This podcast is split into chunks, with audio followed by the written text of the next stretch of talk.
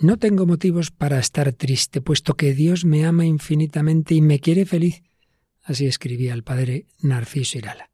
Terminamos hoy nuestra larga travesía desde la tristeza, en sus formas de vacío existencial, acedia y depresión, a la alegría y esperanza. ¿Nos acompañas?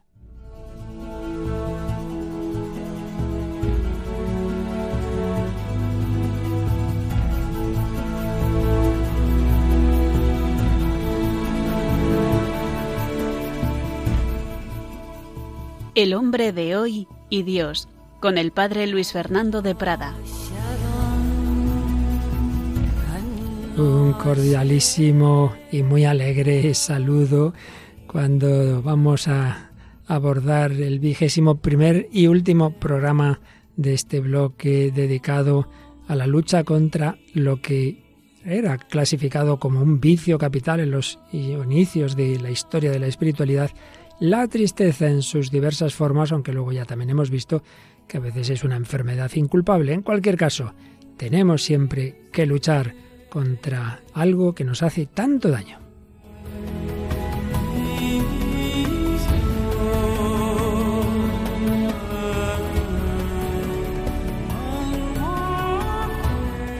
Y lo que sí que se mantiene a lo largo de todos estos programas es la compañía de Paloma Niño. Bueno, bienvenida una vez más, Paloma, a este programa.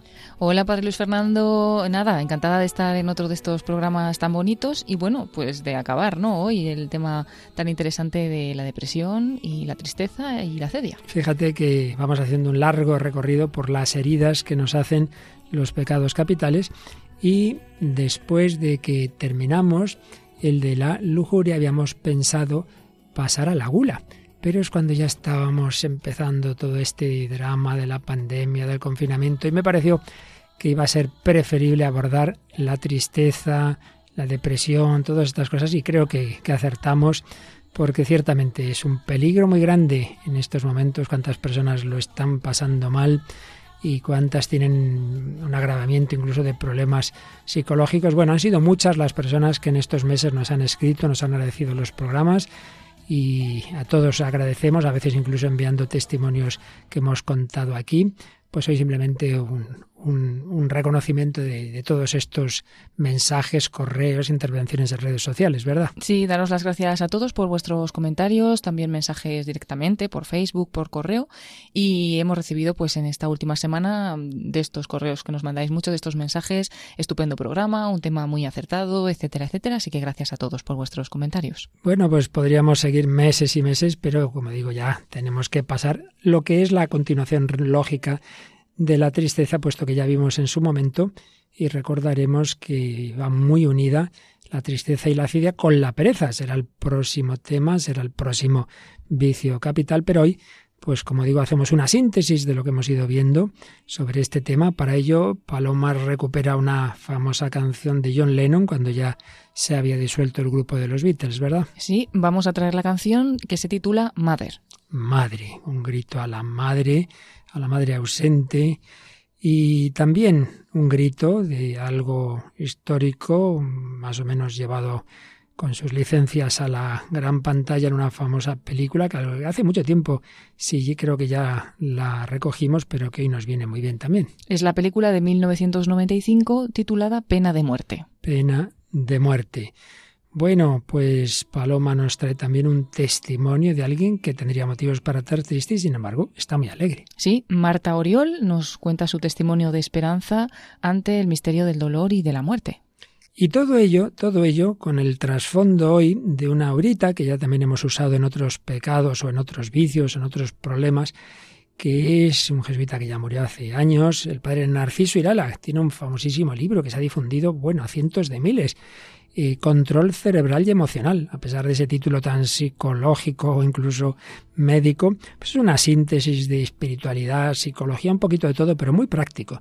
Y hoy vamos a intentar resumir lo que nos habla de la lucha contra la tristeza. Y si la primera canción que oiremos, nos ha dicho Paloma, será ese grito a la madre, a Mother de John Lennon, terminaremos no gritando, sino con confianza en nuestra Madre Dulcísima, en la Virgen María. Pues este programa vigésimo primero de este bloque sobre la tristeza es el 370 del hombre de hoy Dios. Pues vamos con él saludando a todos los oyentes de España, de tantas naciones hermanas de Hispanoamérica y todos los que a través de Internet seguís este recorrido desde el corazón del hombre de hoy al corazón de Dios.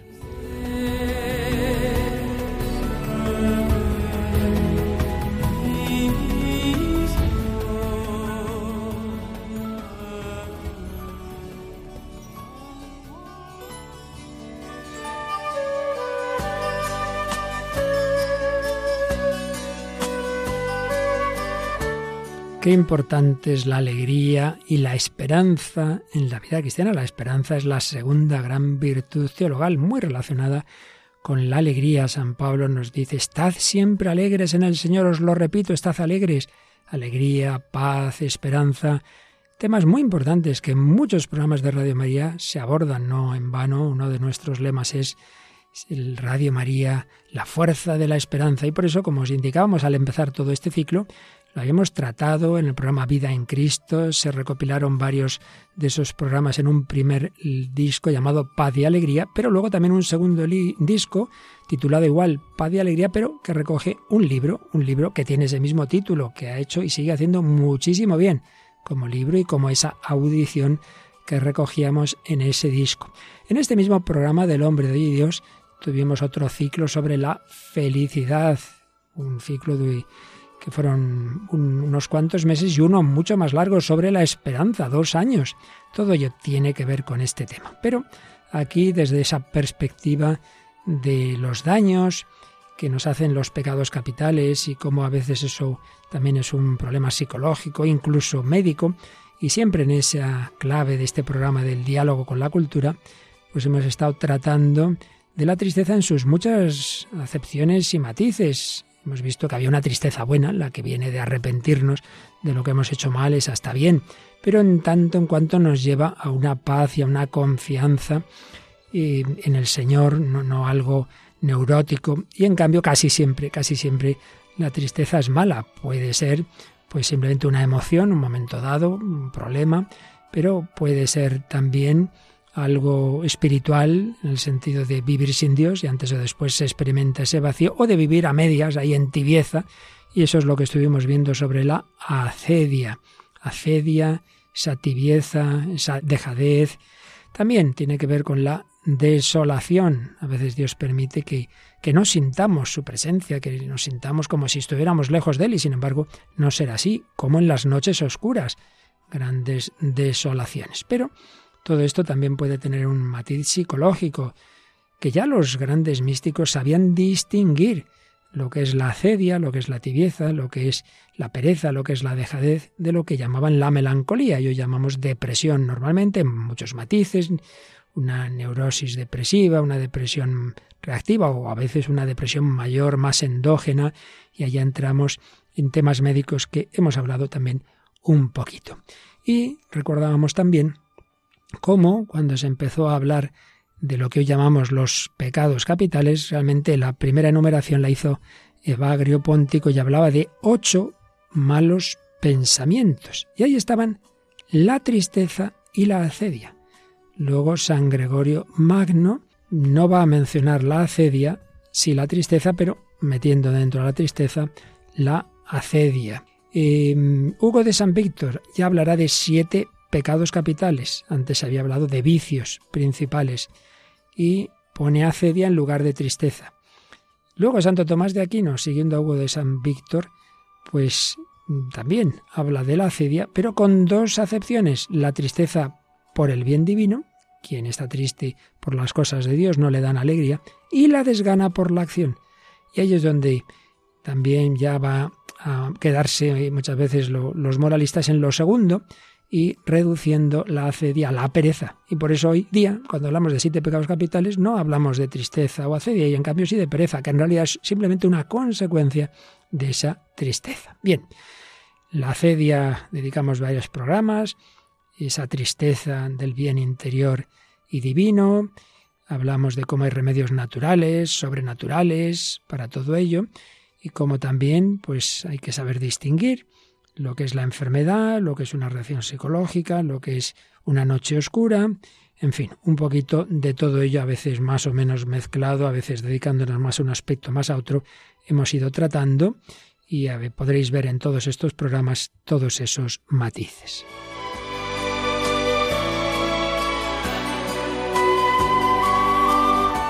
Hoy ya sin, sin precisar mucho hasta qué punto estamos hablando de una tristeza debido a esto o al otro, que para eso tenéis los 20 programas anteriores, pues simplemente vamos a recoger algunas de las orientaciones, de los consejos que dejaba un padre jesuita que tuvo momentos muy oscuros, lo pasó muy mal, y al ir saliendo, pues eso mismo a él le ayudó pensando en lo que había vivido y pensando en lo que le había ayudado más, para ayudar a los demás, y sintetizó toda esa su experiencia en varios libros y uno de ellos, Control Cerebral y Emocional. Ya vimos algún capítulo de este libro al hablar de la felicidad, también al hablar de la ira. Pues hoy vamos a recoger algunos de sus consejos para vencer la tristeza. Y él empieza recordando que esta emoción de la tristeza, dejando ya aparte lo que sería puramente enfermedad biológica, es un caso aparte que ya tratamos y lo que hay que hacer es fundamentalmente la medicación, pero eso no quita que también incluso en ese caso vengan bien estas ideas. En primer lugar, digo, recordaba que la emoción de la tristeza se debe a la idea más o menos consciente o inconsciente de fracaso. Fracaso en una actuación, en una empresa, frustración de un deseo, de una esperanza, frustración de la misma vida. Mi vida ha sido un, un desastre, carencia o pérdida de un bien, idea de un mal presente que nos da dolor, Claro, esa tristeza será tanto más aguda cuanto mayor sea o nos parezca ser lo perdido, y tanto más paralizadora cuanto más alejado veamos el remedio. Incluso podrá ser desesperación si se juntan estos tres conceptos, pérdida, total e irreparable. En ese sentido, desde la fe, la tristeza radical realmente solo es el infierno. Ahí sí que es pérdida total e irreparable todos los demás casos nunca podríamos llegar a decir eso, pero bueno, tanto cuanto uno le parezca que ha tenido una pérdida total irreparable de, un bien que le parece muy importante, pues la consecuencia lógica será la tristeza. De muy malos efectos para nuestra vida espiritual. Servir a Dios con tristeza le disgusta y nos paraliza, y es lo que vimos al hablar de la acedia. Pues uno ya eh, le parece que es incapaz de hacer oración, de trabajar a gusto, la virtud se le hace imposible y claro, tendrá que buscarse compensaciones que serán en la comida, en la bebida, en la lujuria, en lo que sea. Daños para la vida espiritual, daños para la vida social. No se trabaja a gusto, se rinde menos. Daño para la relación con los demás, al prójimo le hace daño. Nuestras miradas tristes, nuestros enfados, no nos aguantamos a nosotros mismos, lo pagamos con los demás ciertamente es un daño grande el que nos hace la tristeza. Por eso, pues todo lo que hemos ido viendo en estos meses, pues ojalá, y con lo que ahora también recogeremos del Parirala, nos ayude en esa lucha, siempre con la ayuda del Señor y de la Virgen María, causa de nuestra alegría.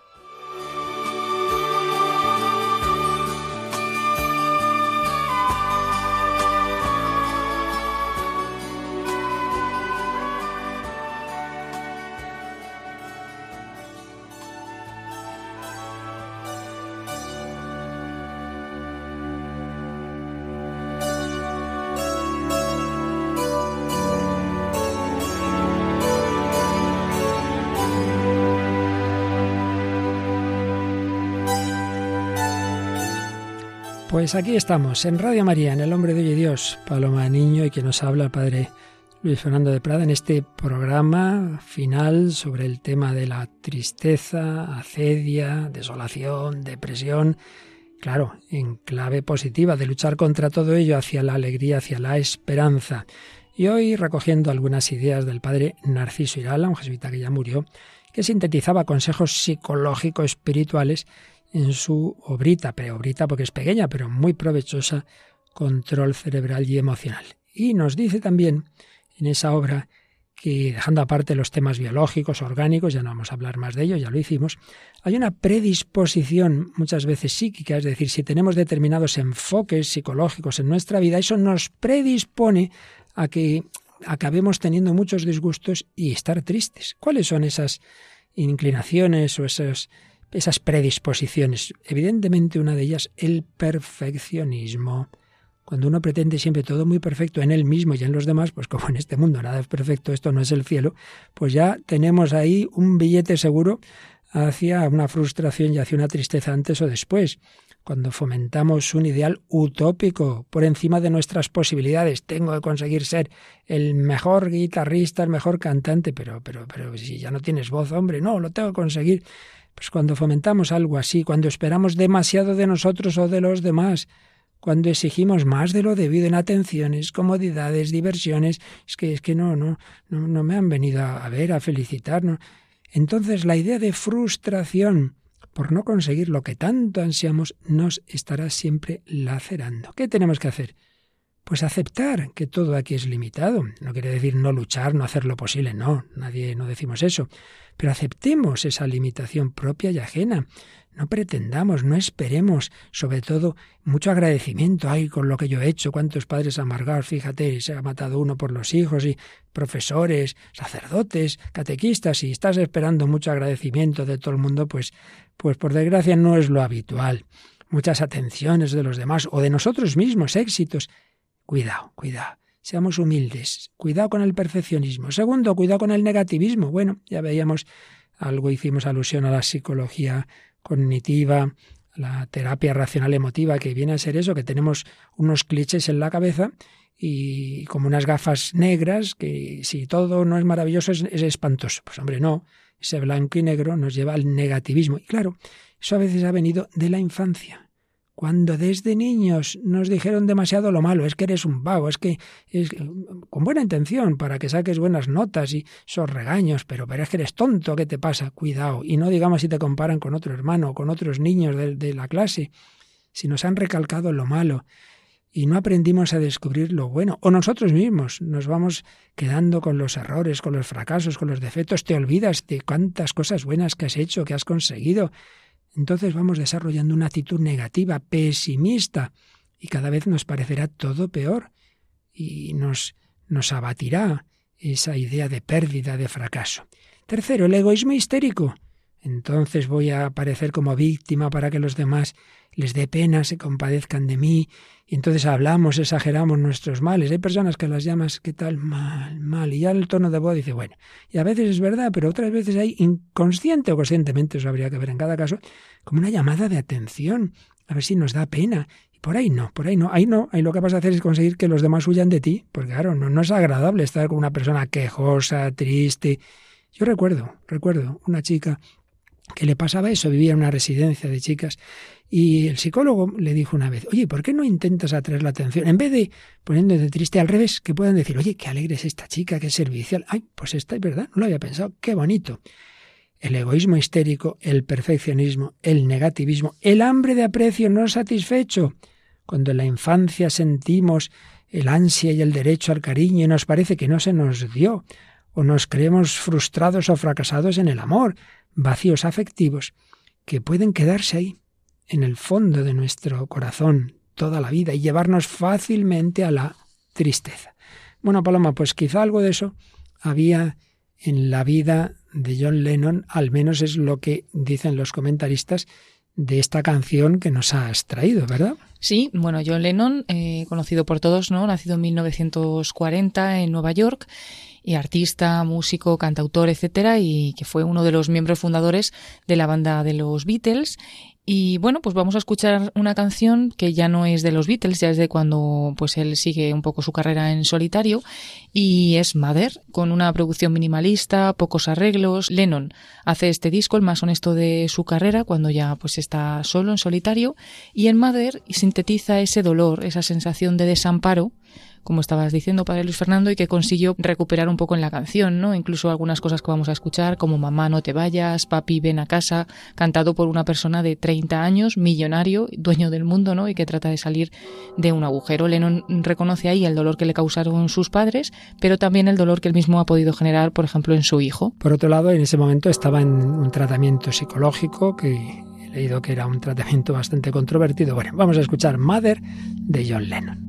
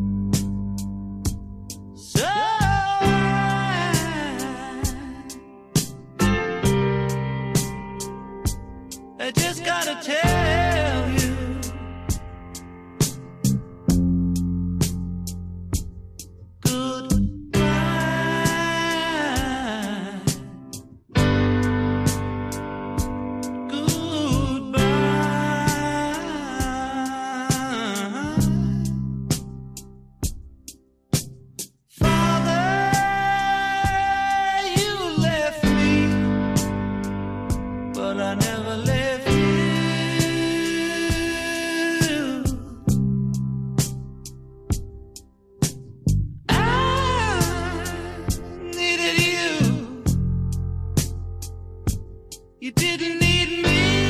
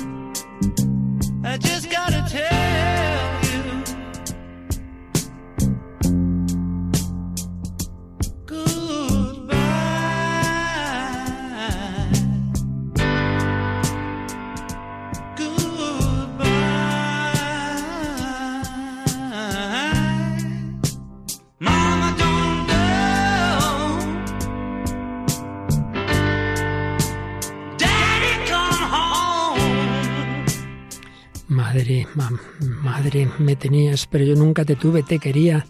Tú no me querías, así que yo solo tengo que decirte adiós, adiós. Padre, me dejaste, pero yo nunca te dejé, te necesitaba. Tú no me necesitabas, así que solo tengo que decirte adiós, adiós. Niños, no hagáis lo que yo hice, no podía caminar y traté de correr. Así que yo solo tengo que decirte adiós, adiós, y una y otra vez repite, Mamá, no te vayas, papá, ven a casa, mamá, no te vayas, papá, ven a casa.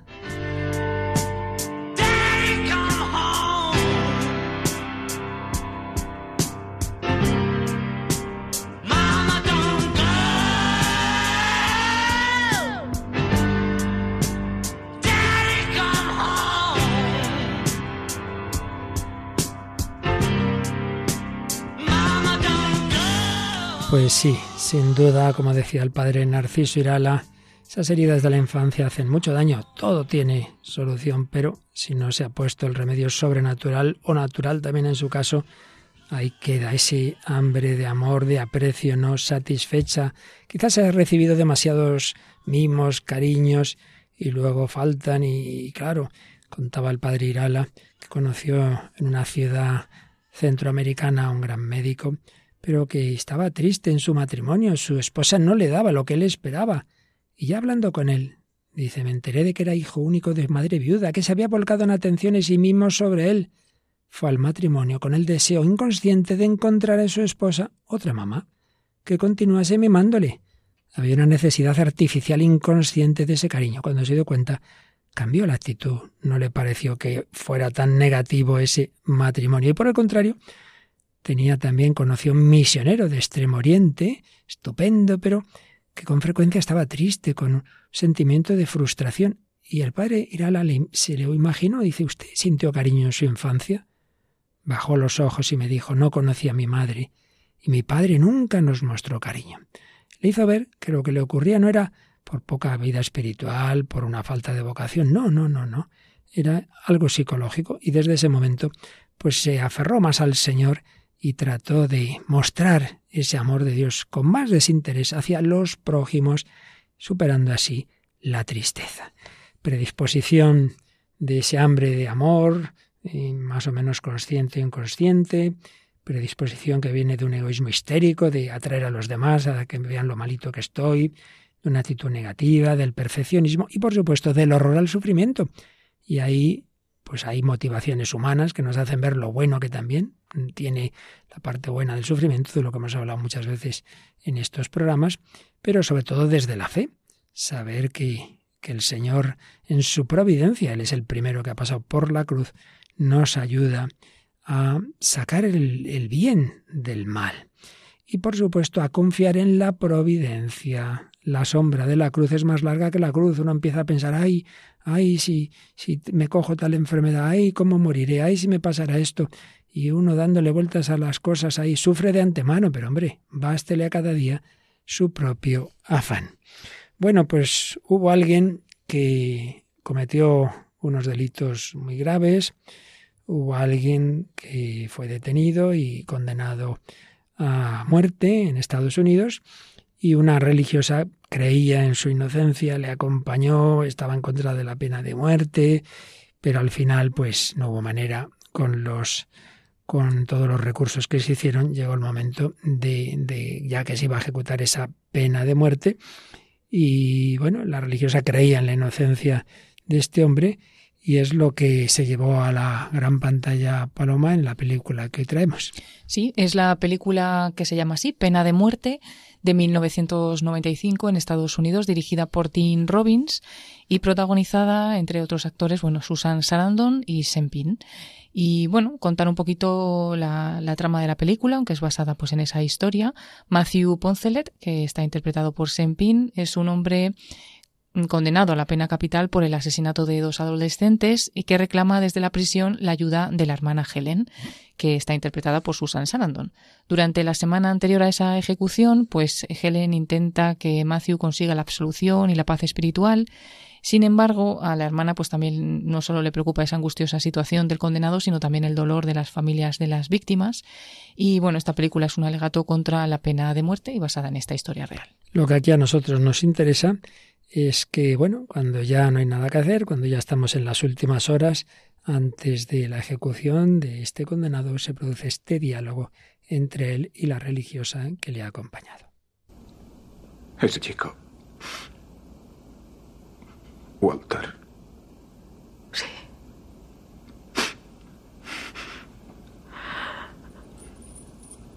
¿Qué?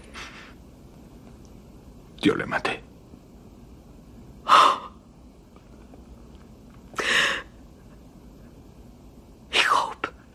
No, señora.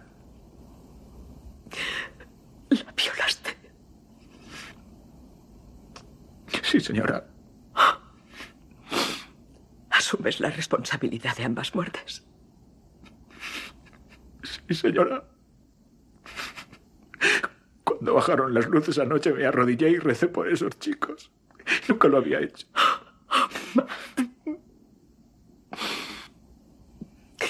cierto dolor que solo Dios puede aliviar.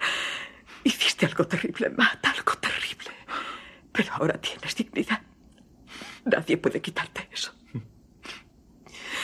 Eres un hijo de Dios, Matthew Ponsele.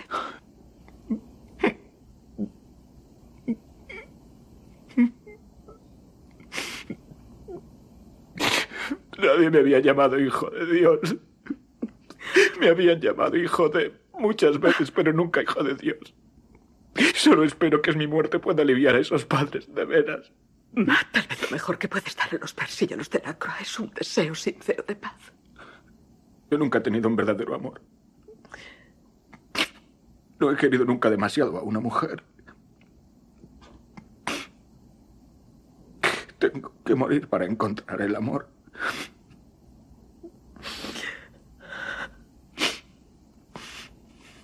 Gracias por quererme. Gracias por quererme. Bueno, menuda escena, Paloma, toda una meditación. ¿Qué te parece? Sí, impresionante, ¿no? Y cómo termina, porque le dice gracias por quererme y se ve que, pues, gracias al amor, al cariño y a la compañía de esta hermana, pues es como ha llegado a todas estas conclusiones finales, ¿no? Y bueno, pues se nota también ¿no? el, el, dolor de la hermana, claro, está claro, no le había estado acompañando y en ese momento pues le confiesa que sí que es culpable de, de esos asesinatos y bueno, él le dice, me arrodillé, he rezado por esos chicos, y entonces ella le dice, no olvides nunca, no, que eres hijo de Dios, que lo que has hecho es horrible, pero, pero bueno, que Dios eh, es el único que puede arreglar estas cosas, que ahora tienes dignidad porque eres su hijo. Y, bueno, también interesante cuando dice, nunca me habían llamado que era hijo de Dios, ¿no? Y mm. también dice, nunca he conocido el verdadero amor. No, la verdad es que es, es toda una síntesis de, de cuál debe ser nuestra actitud, ¿verdad? Ante una persona que ciertamente no se puede justificar. El asesinato era en él y otro. A, la chica la había matado su compañero, al chico él, aunque él sí que también había violado a la chica. Y yo también me fijo, por un lado, reconoce, lo reconoce, lo confiesa, Pero la respuesta impresionante, en efecto, es que, que tú que lo reconoces y que pides perdón a Dios y, y que tienes ese deseo, que has rezado por los chicos, pues tienes una dignidad, no dejas de ser hijo de Dios y nunca le habían llamado así. Ciertamente, muchas personas actúan mal porque no han tenido quien les ame. Claro, siempre están las raíces también familiares y, y lo que no tuvo de pequeño, lo que decíamos antes, ¿no? Lo encontró en esta hermana. Gracias por quererme. Entonces esa hermana ha sido el rostro del amor de Dios. Y tiene mucho que ver con lo que estamos hablando porque nos decía el Parirala que la tristeza es tanto mayor cuanto mayor es la pérdida. Claro, va a perder la vida. Pero ha encontrado, por un lado, un amor justo en esos momentos de esa hermana y cree en el Señor y cree en la vida eterna. Por tanto, no es una pérdida total e irreparable, se ha arrepentido. Confía también en encontrarse el amor definitivo, ¿verdad? Que tenga que morir para encontrar el amor. No está nada sí, mal. eso ¿eh? también me he fijado porque lo dice, ¿no? Nunca lo he conocido y voy a tener que morir para, para conocerlo. Pero bueno, eso es una total declaración de- del cambio que, que acaba de pegar, ¿no? Totalmente. Pues sí, así es, el Parirala pues sigue, después de habernos hablado de lo que nos predispone a la tristeza, el perfeccionismo, el negativismo, el egoísmo histérico, el hambre de aprecio no satisfecha, el horror al sufrimiento, ya eh, digamos como causas inmediatas, pues nos habla de ese pensamiento o idea de fracaso, frustración, carencia, pérdida o mal presente que puede estar en nuestra mente claramente o confusamente en nuestro inconsciente y será tanto más desgarradora esa tristeza cuanto la pérdida nos parezca ser mayor o total y su remedio más alejado. Y bueno, pues nos dice que ante las pérdidas circunstanciales, pues las miremos también en los aspectos positivos, claro, sobre todo desde la fe. El fracaso en una carrera, en un negocio, haber quedado mal. Bueno, pues piensa, perdí unos céntimos, pero gané una millonada porque yo lo hice con buena intención.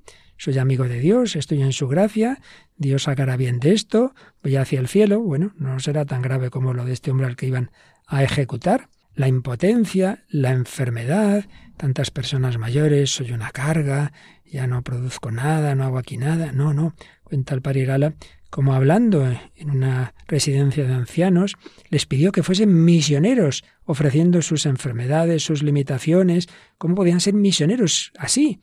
Y dice que al día siguiente, o los días siguientes, las religiosas que llevaban esa residencia no salían de su asombro al ver la vitalidad que ese pensamiento les había infundido. Cuando el padre les dijo que cómo que no hacían nada, que, ofrecer sus vidas, sus limitaciones, con alegría, con no quejándose, que eso salvaba almas, que serían misioneros. Claro que sí. La misma muerte que acabamos de escuchar no debe quitar la alegría a una familia cristiana. No, lo hemos perdido. ¿Cómo que lo hemos perdido? Está de viaje, ya te encontrarás con él una visión de fe y por supuesto de tu misma muerte cuando llegue. Vamos camino del Señor. Los demás males nos asemejan a Jesucristo, nos identifican con Él y será el cheque esa tribulación para el banco del cielo. Pone este ejemplo el Parirala. La justicia y bondad infinita pagarán en el cielo con gloria y satisfacción sobrehumana y eterna al que, estando en mi amistad, aceptó un sufrimiento pasajero. Claro que sí, saber apreciar el sufrimiento, y eso nos ayuda a santificarnos, a ayudar a la redención del mundo, a purificarnos, a identificarnos con Jesucristo. Bueno, pues mucho de esto es lo que le pasó a la persona de la que nos vas a hablar ahora, ¿verdad, Paloma? Sí, eh, vamos a hablar del testimonio de Marta Oriol, que bueno, que seguro que nos va a dejar impresionados a todos, ¿no? Y nos cuenta este testimonio de esperanza cristiana ante el misterio del dolor y la muerte. Hemos cogido pues esta historia de religión y libertad como tantas otras y los cortes pues de otra entrevista que ya también pues hubo otro vídeo que hizo con, con los del hogar de la madre, los hermanos del hogar de la madre y cuenta cuenta ella misma lo que le pasó, ¿no? El 8 de noviembre de 2006, cuando ella era muy joven, eh, creo que tenía unos 27 años de edad, 26-27 años, pues tiene un accidente muy grave que iba junto a su marido y a sus hijos y el accidente pues se llevó a su marido y a uno de sus hijos que eran dos gemelos y al que ella llevaba en, dentro de sí porque estaba esperando otro bebé, estaba embarazada de ocho meses. Ella, aunque sufrió unas graves lesiones en la columna, providencialmente no le quedaron secuelas. Incluso cuenta como un médico no creyente le dijo yo es que para, para tu caso solo puedo utilizar la palabra milagro, porque se quedó a nada de quedarse, bueno, eh, sin poderse ni mover, ¿no? Porque la lesión estaba muy cerca de la columna, etcétera. Su fe en Jesucristo, la ayuda también de toda su familia, una familia muy cristiana, le ayudó pues a vivir en medio del dolor. Vamos a escuchar sus primeras palabras y nos cuenta cómo fue la primera reacción, ¿no? Cuando se entera de, de la muerte de su marido. La verdad que la primera reacción fue decir es que me hubiera dado igual que me los hubiera dejado de cualquier manera, yo los hubiera cuidado toda la vida, pero todo menos llevárselos. Pero luego la verdad que lo piensas y dices, qué horror, qué egoísmo, ¿no? Porque ellos hubieran sufrido y yo hubiera sufrido el doble de verles sufrir. mí me consuela mucho decir, es que se fueron sin sufrir. O sea, como yo digo, yendo a lo que para nosotros era el cielo, ellos se encontraron en el cielo, de repente. Entonces también para mí es muy consolador saber que ni sufrieron y que hubiera podido ser mucho peor, porque solamente de pensar en verles sufrir yo me hubiera muerto, por lo menos saber que se fueron sin sufrir y que llegaron a donde están, que es una certeza total y absoluta la que tengo, que están donde están y que están felices, la verdad que es el mayor consuelo que, que puedo tener, ¿no? Que ni siquiera yo, con todas mis artimañas que intentaba hacer en casa y, y todas las cosas, nunca hubiera podido hacerles lo feliz que, que sé que ahora están, ¿no? Entonces, pues bueno, eso me consolaba bastante. Y luego me pusieron al día siguiente una oración de San Agustín maravillosa en las manos, que también me ayudó mucho. Vamos a ver durante todo su testimonio cómo es una mujer pues de mucha fe, ¿no? Desde cualquier, en cualquier momento lo, lo vemos, porque esta reflexión se la hacía nada más de, que recibe la noticia, ¿no? De lo de su marido y, el niño y también pues que cuando se entera que también ha perdido al, al bebé que está esperando. Pero eh, bueno, esa oración de la que habla de, de, San Agustín, que se atribuye a San Agustín, aunque no se sabe si es de él, eh, es lo que dice, ¿no? No llores eh, porque me haya ido, porque me, estoy en un sitio mejor, si vieras dónde estoy estarías feliz, aquí te voy a estar esperando, ¿no? Más o menos dice así esa oración. Y bueno, ella también, eh, hay que decir que estos cortes que vamos a escuchar, que escucharemos otros dos, mm, son de unos cuatro meses después de que ha muerto su marido y, y el niño, ¿no? O sea que hace nada, muy poquito. El accidente es en 2006 y lo, la entrevista que escuchamos es de 2007 a principios de este año, ¿no? De, de 2007. Y bueno, ella también dice que nunca se preguntó por qué, porque no lo iba a entender, y que simplemente lo que decía todo el mundo era que rezaran, que rezaran porque sabía que necesitaba ese apoyo de, de la oración. Su madre también se lo dijo, que las respuestas las tenía en el sagrario, que si no se acercaba a Dios se ahogaría en ese dolor. Y ella lo dice, que el único camino para encontrar la paz fue en Jesús, en la Eucaristía y en la oración. Y por eso ella dice que puede ser eh, feliz en medio del sufrimiento. Vamos a escucharla, pero es que, como digo, hace nada más cuatro meses cuando, cuando dice estas palabras de que ha muerto su marido. La misa que por Quique eh, y por los niños dicen es que no damos crédito de tu sonrisa. Y digo, pues yo la verdad que tampoco, pero y cuando la gente viene a hablar conmigo y soy yo la primera que estoy gastando bromas y tal, yo misma me sorprendo, pero entonces al mismo tiempo es una mezcla de un dolor que tienes el corazón encogido y al mismo tiempo saber que este sufrimiento tiene un sentido y que Dios me lo ha permitido ver porque, bueno, pues me ha permitido ver que esto ha, ha servido para un algo para muchas personas, pues te da una paz y un gozo, esa es la palabra que yo diría, que te permiten sonreír y tener alegría incluso en el sufrimiento. Bueno, desde el primer momento ella estuvo, estuvo acompañada siempre por su familia y también hubo muchísima gente que rezaba por ella porque se hacían muchas oraciones, muchas cadenas de oración, ¿no? Al conocer su historia. Y ella pues agradece, como le escuchábamos en este corte, que también mucha gente se estaba acercando a Dios a través de su historia, ¿no? Y veía que Dios tiene un plan para cada uno de nosotros y que a lo mejor pues su misión pues eh, era esta, ¿no? Y además siempre sintió muy cercano a Quique, a su marido y, y también a sus hijos. Dice que esa cadena nunca se cortó y sobre todo cuando estaba en misa o en los momentos de oración les ha notado siempre muy cercanos.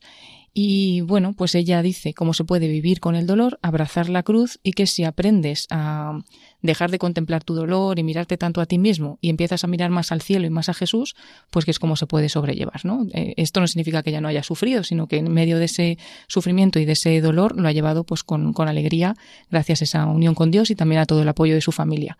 Y escuchamos el último corte, que es cuando ella se asemeja ¿no? a un, un pequeño Cristo, dice que sufre, pero que después viene la resurrección. Podemos esperar en una resurrección y en un cielo.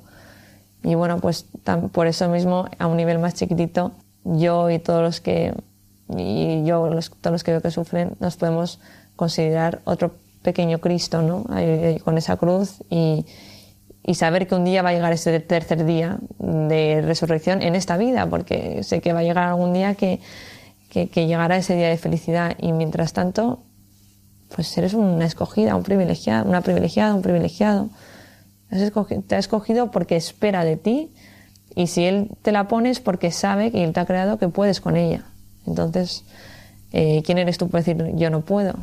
Vemos como ella en ese momento en el que todavía estaba en la cruz ya pensaba en que iba a haber una, una resurrección y ella pues eh, sí que llegó su tercer día, nunca se le ha olvidado evidentemente la muerte de su marido, de su hijo, siempre están cerca de ella, eh, pues dentro, ¿no? Dentro de ella, pero eh, a los siete meses del accidente, pues sería como unos tres, cuatro meses después de esta entrevista, en Ribadesella le dice a la Virgen, Madre mía, guíame, que es la Virgen de la Guía, la que está allí, ahora qué voy a hacer, tengo 27 años, dime qué, qué puedo hacer. Y empezó a conocer a un, a un chico que es el que ahora es su marido y José le ayudó mucho, eh, un hombre de Dios que le daba mucha paz. Ambos comprendieron también la historia de Marta, porque él también tuvo que aceptar que ella tenía un pasado y que ella nunca iba a olvidar a, su marido, pero le dijo yo te quiero a ti y te quiero con todo lo tuyo, ¿no? Entonces aceptó tu situación y en abril de 2010 se casaron en Ribadesella, ella le pidió al Espíritu Santo volver a ser madre y pasó un mes cuando se enteró que estaba embarazada de tres de estos tres también perdió a uno de ellos, eh, murió nada más de nacer, dice que en brazos de su padre y rezando ambos el rosario, ¿no? Se fue al cielo un 15 de septiembre, toda una vida llena de signos de Dios, de bendiciones, pero que ha nacido en la prueba, en el dolor y en el sufrimiento. Bueno, pues vale más un ejemplo que mil palabras. No hay pérdida, por grave que sea, como es esta, la de tantas personas queridas, que sea capaz una persona de fe de quitarle, sí, se sufre, pero de quitarle la paz, la confianza, la esperanza, la alegría, hasta decía bromas, ¿no? A los pocos meses de, ese terrible accidente. Por eso decía el padre Irala, y lo vemos clarísimo en este ejemplo de Marta, que al menos para la persona de fe, las pérdidas en esta vida nunca son totales, no, no.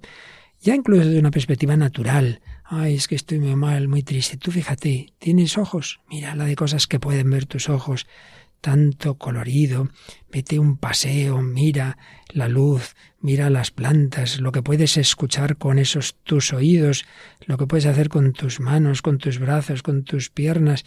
Ay, no, pero eso estoy parapléjico. Lo que tienes, esa biblioteca que tienes en tu cabeza con tu memoria, con tu entendimiento. Pero bueno, es que no puedo, pero tienes una familia, tienes a la iglesia, tienes a Dios, está Jesucristo contigo, sufres con Él, un pequeño Cristo que nos decía, qué maravilla, no hay pérdida total, definitiva para el cristiano. No la había para San Pablo. Paloma, hemos estado usando también en todo este bloque varios cortes de la película eh, Pablo, el apóstol de Cristo, en la que aparece el evangelista Lucas, interpretado por el que fue el que representó a Jesús en, la pasión, ¿verdad? Sí, por Jim Caviezel. Por Jim Caviezel. Bueno, pues vamos a escuchar el, hacia el final de la película, cuando ya a Pablo le van a cortar la cabeza, pues se oye el final, el final de su carta a su discípulo Timoteo. Un cristiano va a la muerte así, con esperanza, con alegría. A Timoteo, mi querido hijo Gracia, misericordia y paz de parte de Dios Padre y de Cristo Jesús, Señor nuestro.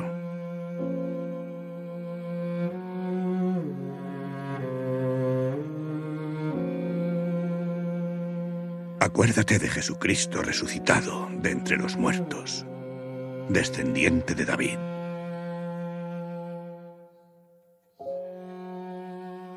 No te avergüences del testimonio de nuestro Señor, ni de mí, su prisionero.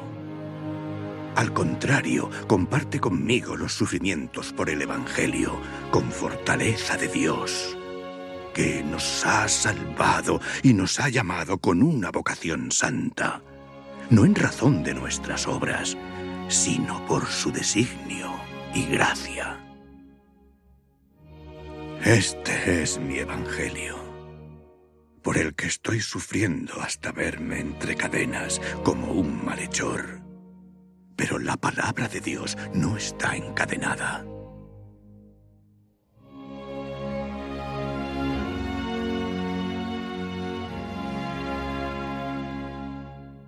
Pues yo estoy a punto de derramar mi sangre en sacrificio. El momento de mi partida es inminente.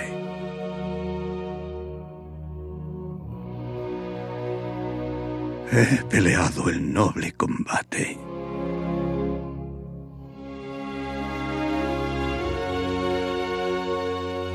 He alcanzado la meta.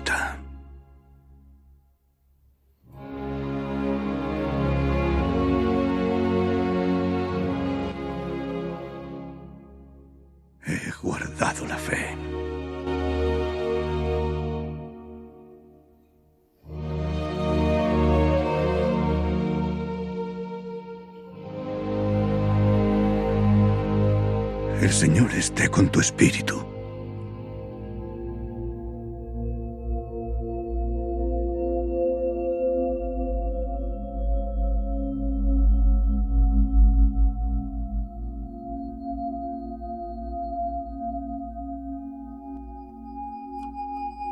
Así afrontaba la muerte San Pablo, apóstol de Cristo, sí, unido a Jesucristo, muerto y resucitado.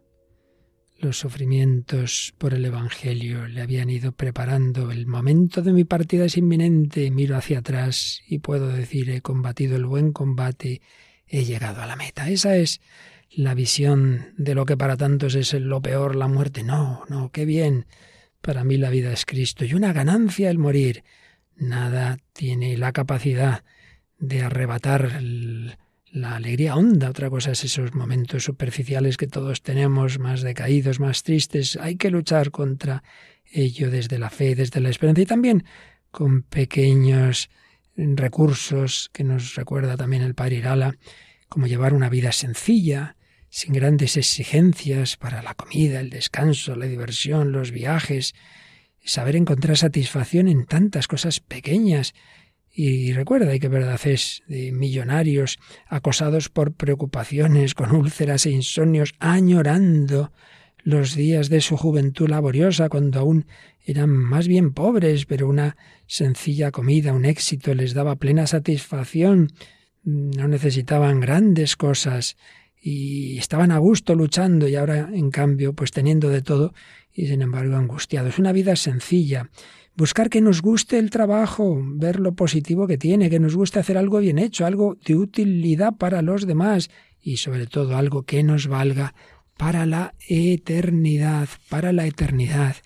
Mirar las cosas positivas, una vida de contento, de satisfacción, de emociones positivas continuadas. Escribe así que encontremos en lo que nos rodea motivos de alegría y satisfacción, el azul de los cielos, los colores del campo, las costumbres de aves e insectos, la variedad y hermosura de las flores, de las plantas, de los sonidos, el techo que nos protege, los corazones que nos aman, la sociedad que nos ayuda, Dios que vela por nosotros y nos prepara con infinito amor una felicidad sobrehumana. Veamos lo bueno de todos, encontremos placer en ayudar y cooperar, Digamos siempre la palabra agradable, caritativa, la que pueda alegrar a los demás, la que nos aliente y tranquilice a nosotros mismos. Un gracias al portero, al taxista, nada cuesta, pero puede endulzar una vida amargada. Y finalmente, un último consejo muy concreto, muy práctico. Expresión de alegría, la sonrisa, la sonrisa, sí. Ay, pero eso es hipócrita si yo me siento mal. No es hipócrita, porque no expresas lo que sientes ahora, sino aquello de lo que estás convencido. Y siempre tenemos motivos, tenemos motivos de estar convencidos de, de que Dios nos quiere y que por tanto no hay nada, no hay nada definitivamente perdido. Dios me ama. Saber sonreír en los momentos buenos es muy fácil, pero también en los momentos difíciles, como veíamos en el testimonio de Marta, la sonrisa alegra, atrae al prójimo, glorifica a Dios, facilita la virtud, suaviza el sacrificio, con alegría, con esperanza, con María, causa de nuestra alegría, vida, dulzura y esperanza nuestra. Bueno, pues si empezábamos en la primera parte del programa, oíamos esos gritos desgarradores de John Lennon a su madre, a su padre, le había faltado el cariño de ellos. Madre, madre, madre. Nosotros con confianza de que nuestra madre no nos abandona, de que María, Madre Dulcísima, siempre está y estará, y también a la hora de nuestra muerte, ruega por nosotros pecadores ahora y en la hora de nuestra muerte, pues hemos empezado con Madre, vamos a terminar con una canción a María, Madre Dulcísima. María, Madre Dulcísima, en tus ojos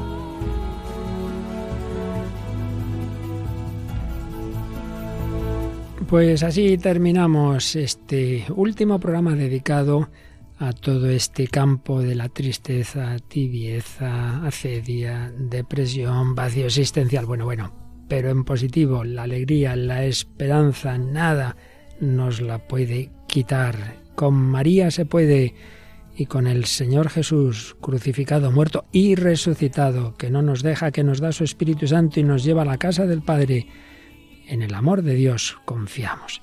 Pues así termina este bloque, pasamos el próximo día, si Dios quiere, a la consecuencia también operativa, digamos, o todo lo contrario precisamente, de la tristeza, de la cedia, que es la pereza. Y ahí seguiremos dedicando algunos programas, menos desde luego, a ese vicio capital y en relación, como siempre, con la psicología.